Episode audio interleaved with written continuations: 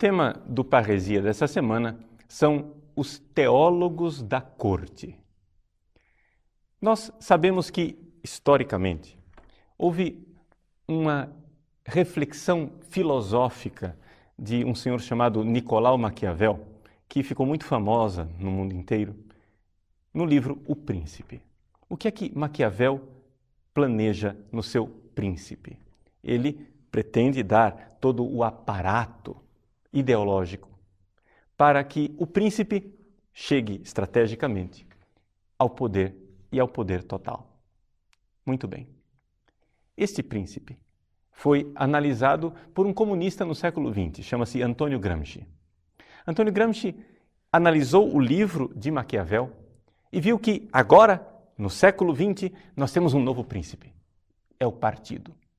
O Partido Comunista, o Partido Socialista é o novo príncipe, é uma coletividade que deve agora governar. Portanto, a realeza, a elite da humanidade se encarna num partido. São eles quem devem ser a locomotiva da história.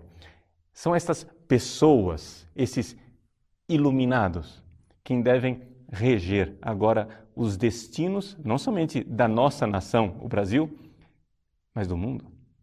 Sim, são os que seguem a ideologia socialista. O Partido Socialista, esta nata da humanidade, esta raça eleita, são o novo príncipe que deve nos governar.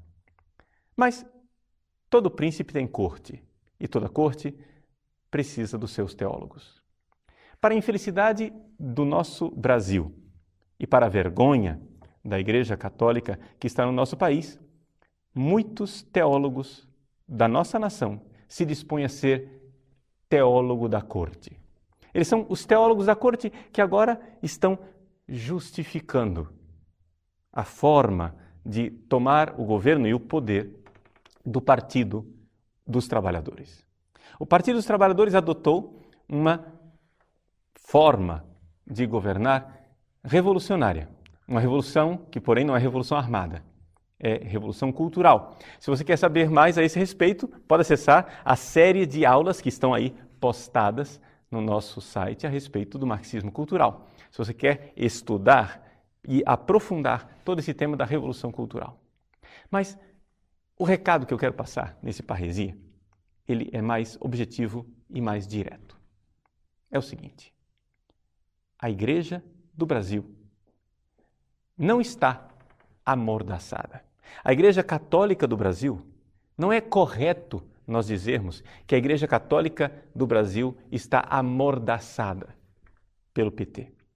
Eu sei que eu usei esta expressão algumas vezes, mas fazendo um exame de consciência, pensando bem, eu acho que é colocar culpa demais no PT.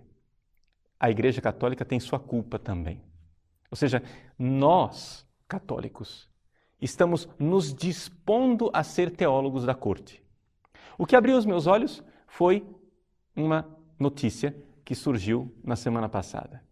No final do mês de janeiro, Gilberto Carvalho, importante homem do governo, seja do governo Lula, seja do governo Dilma, Gilberto Carvalho fez uma declaração de que agora a oposição não é mais problema. O problema agora são os cristãos. O problema é a igreja. E então, diz Gilberto Carvalho, a igreja a qual ele se refere são os evangélicos. Por quê? Porque a igreja católica já está domesticada. Isso me fez cair a ficha. Isso me fez compreender que estes homens que estão no poder já não olham mais a Igreja Católica como uma instância profética que irá questioná-los. Então, fazendo um exame de consciência, eu me perguntei: será que nós, católicos, estamos realmente amordaçados? Não.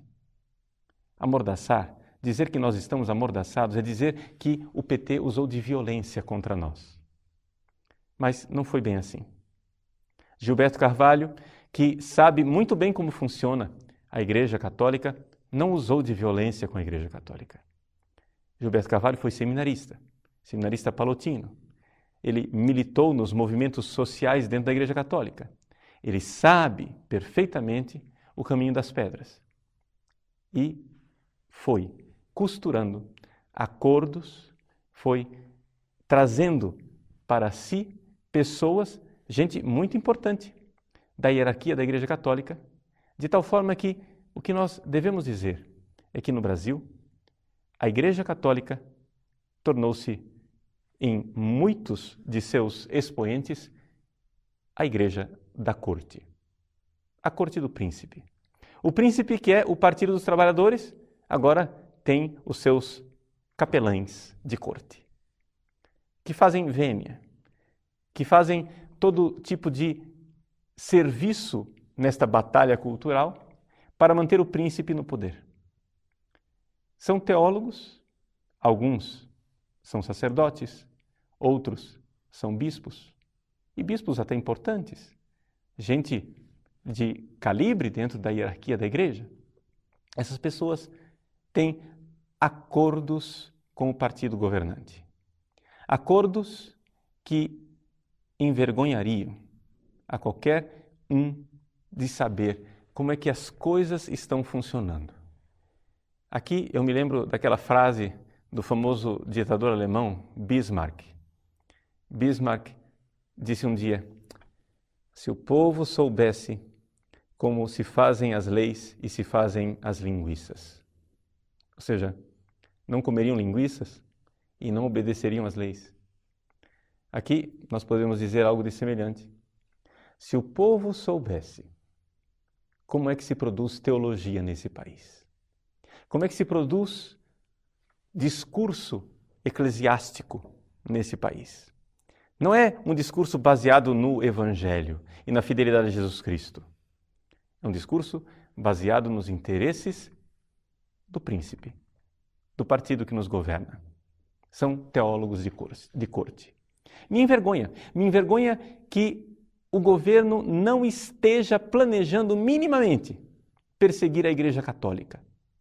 Esteja planejando sim fazer algo, entrar numa batalha com os evangélicos, porque eles é quem estão representando o cristianismo no nosso país. Agora, você que é católico e ouve isso, você não fica envergonhado? Você não fica com a cara quente? Você não fica sem saber, perplexo? Ou seja, a pergunta é: para onde foi a Igreja Católica do Brasil? Ou seja, onde estão os católicos que faziam protestos e passeatas? Onde é que estão as marchas pela liberdade? Onde é que estão os padres de passeata tão críticos e tão proféticos? Onde é que estão aqueles abaixo-assinados? Aqueles protestos veementes? Greves de fome? Onde é que está tudo isso? Tornamo-nos teólogos de corte.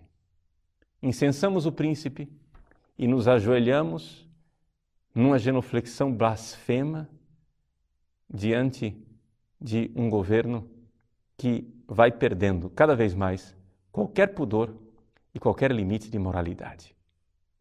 Meus irmãos, quando eu li esta notícia, eu me envergonhei de ser católico.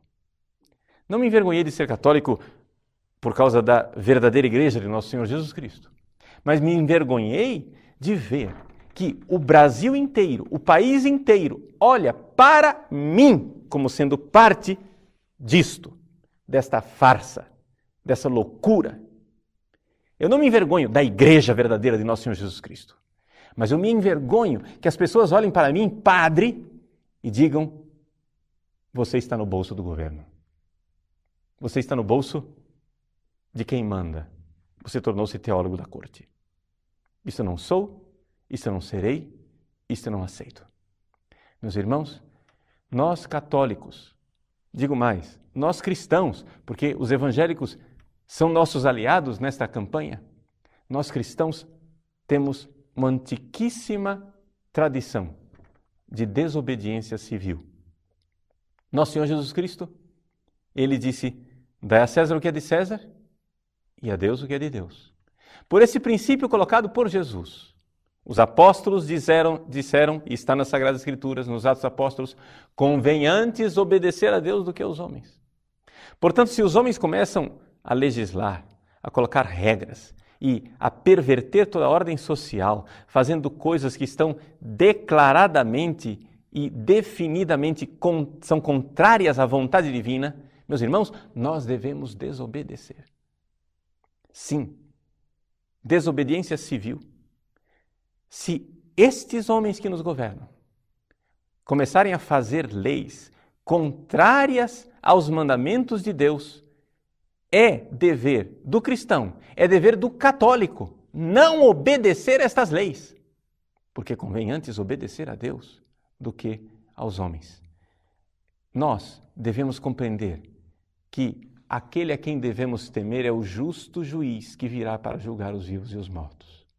O que esses homens podem fazer conosco? Nos matar? Nos caluniar?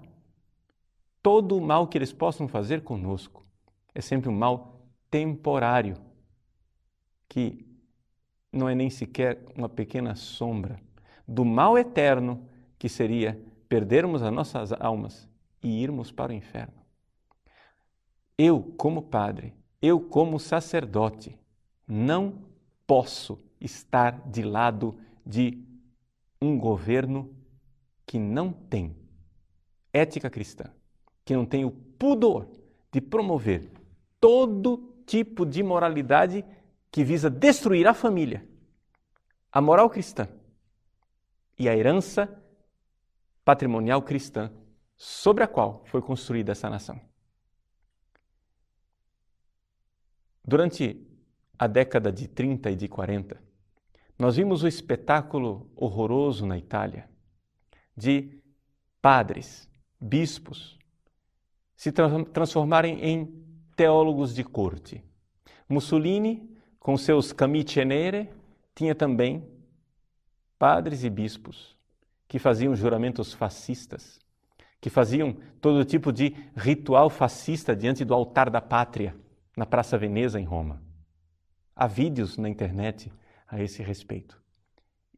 Hoje, passados 60 anos desses acontecimentos, 60, 70, mais do que isso, desse aconteci desses acontecimentos, nós olhamos para aqueles clérigos que se associaram a um governo tirânico, anticristão e fascista com vergonha e com desprezo. Pois bem, se estes homens que hoje, aqui no Brasil, se fazem de teólogos de corte, não temem o juízo de Deus, já que boa parte deles não acreditam em inferno mesmo, não é verdade? Então, se o inferno não existe, por que é que eu vou mudar de opinião? Se eles não acreditam no juízo de Deus, então pelo menos creiam naquilo que eles professam.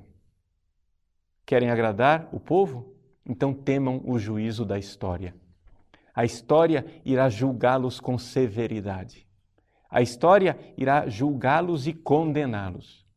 Como hoje nós olhamos para aqueles clérigos fascistas que estiveram do lado de Hitler e de Mussolini, olharemos no futuro para estes teólogos que se dizem da libertação, que se dizem proféticos, que se dizem do lado do povo, mas estão, na verdade, do lado de uma elite governante que, com o povo, não se preocupa de forma alguma. Do povo, o que eles querem é simplesmente os votos. E por isso compram a população com bolsas famílias e companhia limitada. Meus irmãos, o partido que nos governa já deixou muito tempo, há muito tempo de ter pudor. Eles agora defendem claramente e dizem tudo aquilo a que vieram. Vieram legalizar o aborto, vieram legalizar o casamento gay e todos os direitos homossexuais vieram destruir a família, agilizar o divórcio, fazer com que seja mais rápido ainda, vieram para perverter os nossos filhos. Enquanto fazem escarcel dizendo que os padres celibatários são pedófilos, esse povo que nos governa, esta gente que nos governa, agora faz leis dizendo que menores de idade podem receber visitas íntimas na prisão. Olha que beleza! Pedofilia É crime, a não ser que você esteja na cadeia e aí você vai ter pedofilia patrocinada pelo Estado. Meus irmãos, nós já estamos muito além do limite. Já passamos do limite há muito tempo. Onde estão as vozes proféticas da Igreja Católica do Brasil? Onde está a Igreja de Nosso Senhor Jesus Cristo desta nação? Eu me envergonho deste silêncio vil. Eu me envergonho desta covardia. Eu me envergonho destes teólogos de corte.